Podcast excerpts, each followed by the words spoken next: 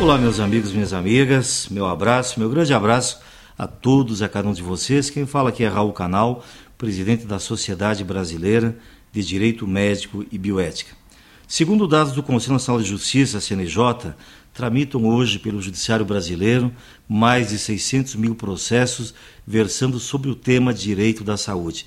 Desses, pelo menos 5%, ou seja, 30 mil, versam sobre a questão do erro médico. O número de processos judiciais tramitando no STJ sobre o suposto erro médico aumentou 1.600% entre 2000 e 2011.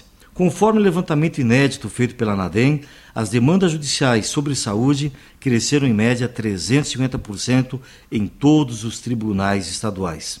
7% dos médicos brasileiros em atividade respondem a processos indenizatórios, o que representa um universo de cerca de 28 a 30 mil processos judiciais.